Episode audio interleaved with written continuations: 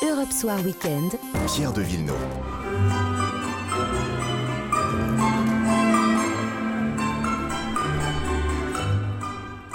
Voilà, une immersion à l'Atelier des Lumières à Paris. C'est la musique que vous pouvez euh, entendre euh, pour cette euh, exposition Chagall, qui est d'ailleurs complétée par une exposition Paul Klee, mais on va surtout parler de Chagall. Bonjour à vous, Mérette Meyer. Bonjour. Vous êtes la petite fille de Marc Chagall et également la coprésidente du comité Chagall. Bonjour à vous, Gianfranco Iannuzzi. Vous êtes le directeur artistique de cette euh, exposition. Alors c'est ça qui, que je trouve assez euh, étrange. Quand on parle d'exposition, on s'attend quand même à des choses assez figées. Hein. Euh, quand on dit à ses enfants, adolescents, on va t'emmener dans une exposition, ils font oh non, pas une exposition. Là, le terme on en prend plein la vue est tout à fait justifié. Ben là, c'est tout le contraire, en effet, parce que l'exposition immersive est, justement faite pour mettre le public à l'intérieur de l'art. Et justement, vous parlez des enfants, les enfants, ils s'amusent, ils courent dans, dans, dans l'espace. Et je pense que euh, la mémoire qu'ils auront de cette expérience, ça sera peut-être plus fort de celle de juste ouvrir un livre sur l'artiste. Mais ça voudrait dire que vous avez peut-être d'abord pensé aux enfants qu'aux adultes. On parle beaucoup d'éducation dans ce monde, et je ne parle pas seulement en France, mais d'une certaine manière. On dit toujours, regardez ce qui se passe, les événements tragiques dans le monde, c'est aussi parce qu'il y a un manque d'éducation. Est-ce que, d'une certaine manière, quand vous avez pensé à, cette, à ce travail, vous avez dit, on va aussi penser aux enfants pour qu'ils apprennent, et grâce à cet apprentissage, ils vont pouvoir être des êtres meilleurs? Pourquoi pas? Sûrement, je pense qu'il euh, voilà, il faut parler aux nouvelles générations et euh, c'est langage euh, qui est plus immersif et, technologique peut-être, mais surtout émotionnel, euh, parle beaucoup plus aux nouvelles générations et aux enfants aussi qui peuvent effectivement vivre cette expérience. Meret Meyer, vous avez été enfant quand vous avez vu les premiers tableaux de Chagall, évidemment.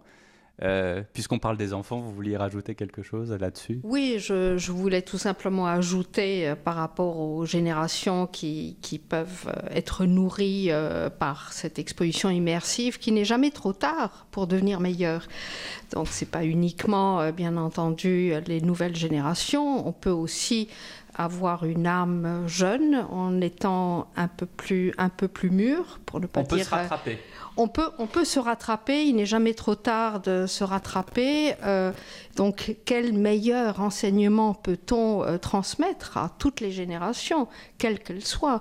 Ne jamais euh, être satisfait, toujours avoir un regard critique envers tout ce qu'on a sans vouloir démonter les choses, parce que bien sûr que chaque euh, production a toujours été non seulement réfléchie, construite dans, sa vie, c'est pas uniquement quelque chose qui a été jeté euh, comme le plafond de l'opéra euh, de 220 mètres carrés, non, c'est, ce sont des, des compositions construites, composées avec énormément de, de réflexion, énormément d'anticipation énormément de, culture euh, euh, technologique, technique, euh, picturale.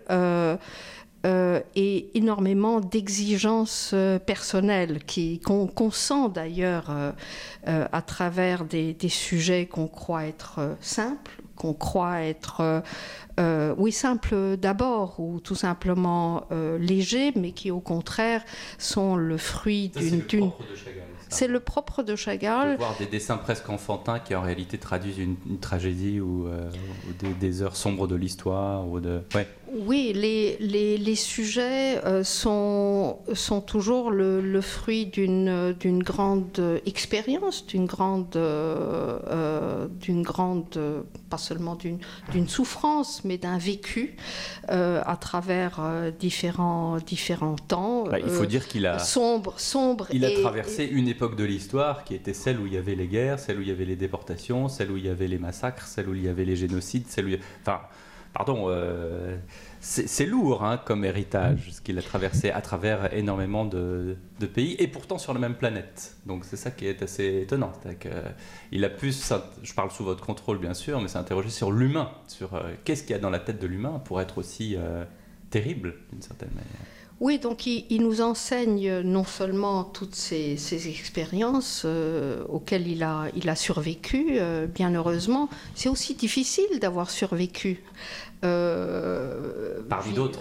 parmi d'autres. Donc, le, le, fait qu'il qu'il ait survécu pendant la Deuxième Guerre lui fait écrire ce, ce, poignant poème aux artistes martyrs, comme toute la correspondance dont on a aujourd'hui connaissance en yiddish, en russe, en, dans différentes langues, que nous découvrons peu à peu et qui nous enseigne à quel point euh, c'était un artiste euh, engagé euh, aux, côtés, des causes euh, pour lesquelles il, se battait toujours, mais sans vouloir noircir le tableau. C'était pas du tout de vouloir démontrer la gravité, les, les, scènes ensanglantées, pas du tout. Au contraire, de, pouvoir montrer la mouvance qu'il y a entre toutes les scènes, donc aussi l'interaction activité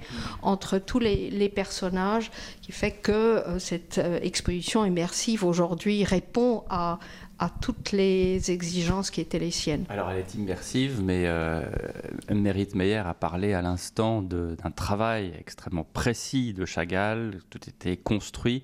Alors vous, Gianfranco Iannuzzi, vous êtes là et vous avez déconstruit. Mais alors j'imagine qu'il a fallu tout autant de précision pour déconstruire de façon intelligente. Oui, le travail de Chagall il est tellement riche et, diversifié euh, que pour le mettre en scène, il faut d'abord s'en approprier, euh, le connaître. Alors on commence par où? On commence par voir tout ce que lui il a fait, même aller dans l'ordre chronologique? Non, pas, forcément. tout, pas forcément. Ben, quand il faut d'abord s'imprégner, et pour s'imprégner, voilà, il faut aussi aller chercher les œuvres, les voir, comprendre justement euh, du, final où je suis allé chercher des détails qui, qui, qui, c'est difficile à avoir. Il faut vraiment s'approcher et, et, après le proposer pour le proposer au public. Un regard aussi, euh, voilà, un peu, un peu différent si vous voulez, mais surtout cette diversité. Ce qui est important, c'est qu'il a travaillé sur, les vitraux, sur les mosaïques, sur les sculptures. Les vitraux, c'est très important parce que j'imagine qu'il faut les voir aussi avec la lumière. Justement, c'est la lumière, c'est la transparence. Lui d'ailleurs, il parle de ça. C'est la transparence de mon cœur. Il dit c'est la lumière qui vient par derrière. Et, d'ailleurs, il a fait des, choses magnifiques à ce niveau-là, avec ses couleurs. Et, en travaillant sur les, sur les vitraux, on a vraiment la sensation de sa relation à la couleur. Mm. Oh, et c'est ça que j'essaie aussi d'exprimer avec le rouge d'abord, et après Adassa avec le vert, les jeunes, les et finir sur le bleu de Chicago. Et donc là, on sent toutes les couleurs avec la lumière qui vient par derrière et qui nous euh, inonde de notre cœur et notre esprit. Mérite Meyer.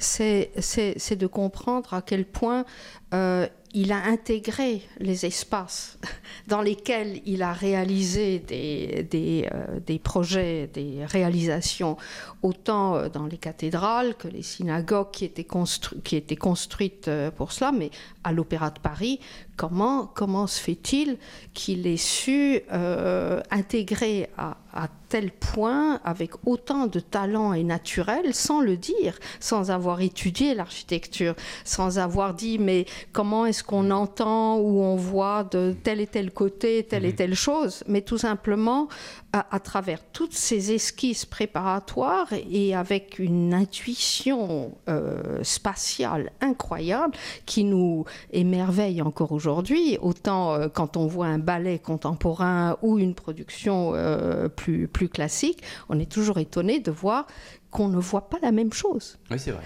De, du plafond.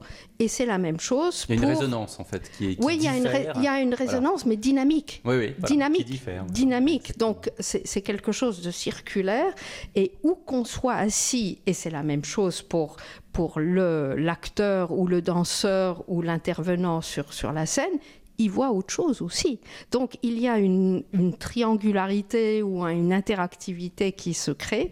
Et c'est ça aussi qui est assez étonnant euh, quand on découvre euh, aujourd'hui euh, le plafond de l'opéra qui, qui est en mouvance sur, Autour de sur, nous, hein. sur, les cimaises, sur les cimaises de, de l'atelier des Lumières.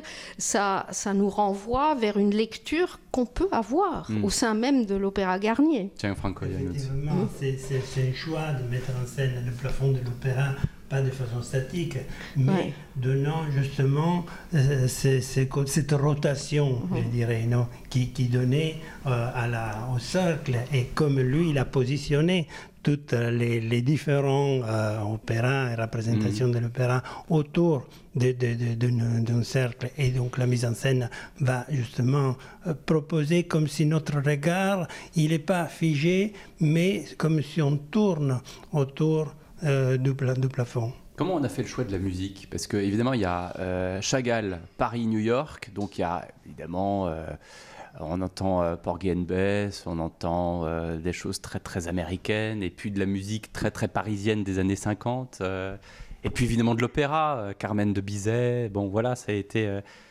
comment est-ce que vous avez fait la playlist, comme on dit aujourd'hui? Ben, euh, le parcours musical, euh, c'est pas quelque chose qui vient après et qui est collé sur les images. C'est quelque chose qu'on choisit en même temps que, les images parce que la musique va nous donner aussi l'émotion de, par rapport à ce qu'on voit. Et, donc c'est et l'inverse. Bien sûr, et l'inverse. Et, et, donc, cette, cette, cette choix de la playlist parcourt un peu, et au niveau du temps, parce qu'on passe un siècle à peu près, et, au niveau de lieux géographiques, mhm. donc entre les deux, Paris et New York, les deux océans, on a effectivement des musiques qui nous accompagnent et ils nous, nous font passer, en effet, à travers les différentes époques, les différentes phases. Là, elle est plus euh, gaie et plus euh, tragique aussi. On a euh, aussi, puisqu'on a parlé des vitraux, donc moi je, suis assez basique, hein. on parle des vitraux, on parle des églises, moi ça me parle, c'est Dieu quelque part, il y, a, un Dieu avec Chagall tout le temps, j'ai l'impression qu'il l'accompagne. Et d'ailleurs, vous avez, vous avez fait le choix de musique, pas biblique, mais de musique un peu euh, qu'on utilise pour des cathédrales ou pour des... Euh, voilà, qui, qui, sont des musiques comment dirais-je, spirituel peut-être. Voilà, voilà. c'est pas, c'est pas, euh, c'est pas des chants grégoriens, hein, on est bien d'accord.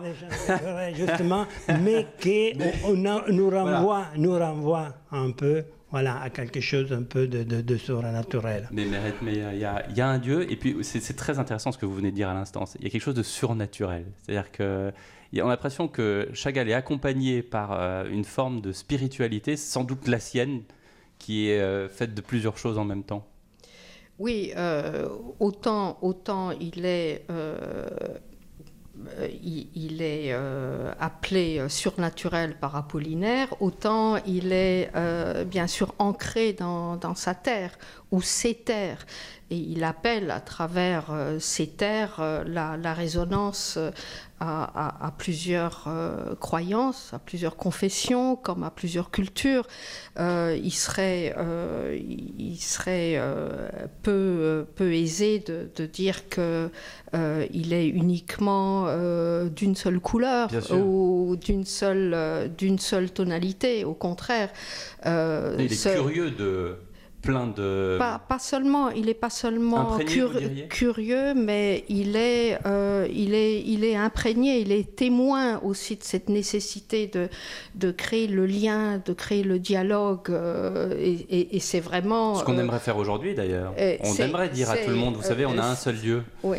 Euh, je veux dire, le, jour où il y a eu euh, l'inauguration des vitraux euh, à Dassa en Israël, hmm. son, discours était, était teinté de, la relation entre tous les peuples de, cette région. On est un peu éloigné malheureusement de, cette, de cette réalité, mais c'est vraiment le, le dessin principal qui euh, qui témoigne de son œuvre. Eh bien, merci beaucoup de votre témoignage et de ce témoignage grandeur nature. Encore une fois, on en prend plein la vue. On va se quitter en musique à nouveau pour cette exposition que vous pouvez aller voir jusqu'au mois de janvier prochain.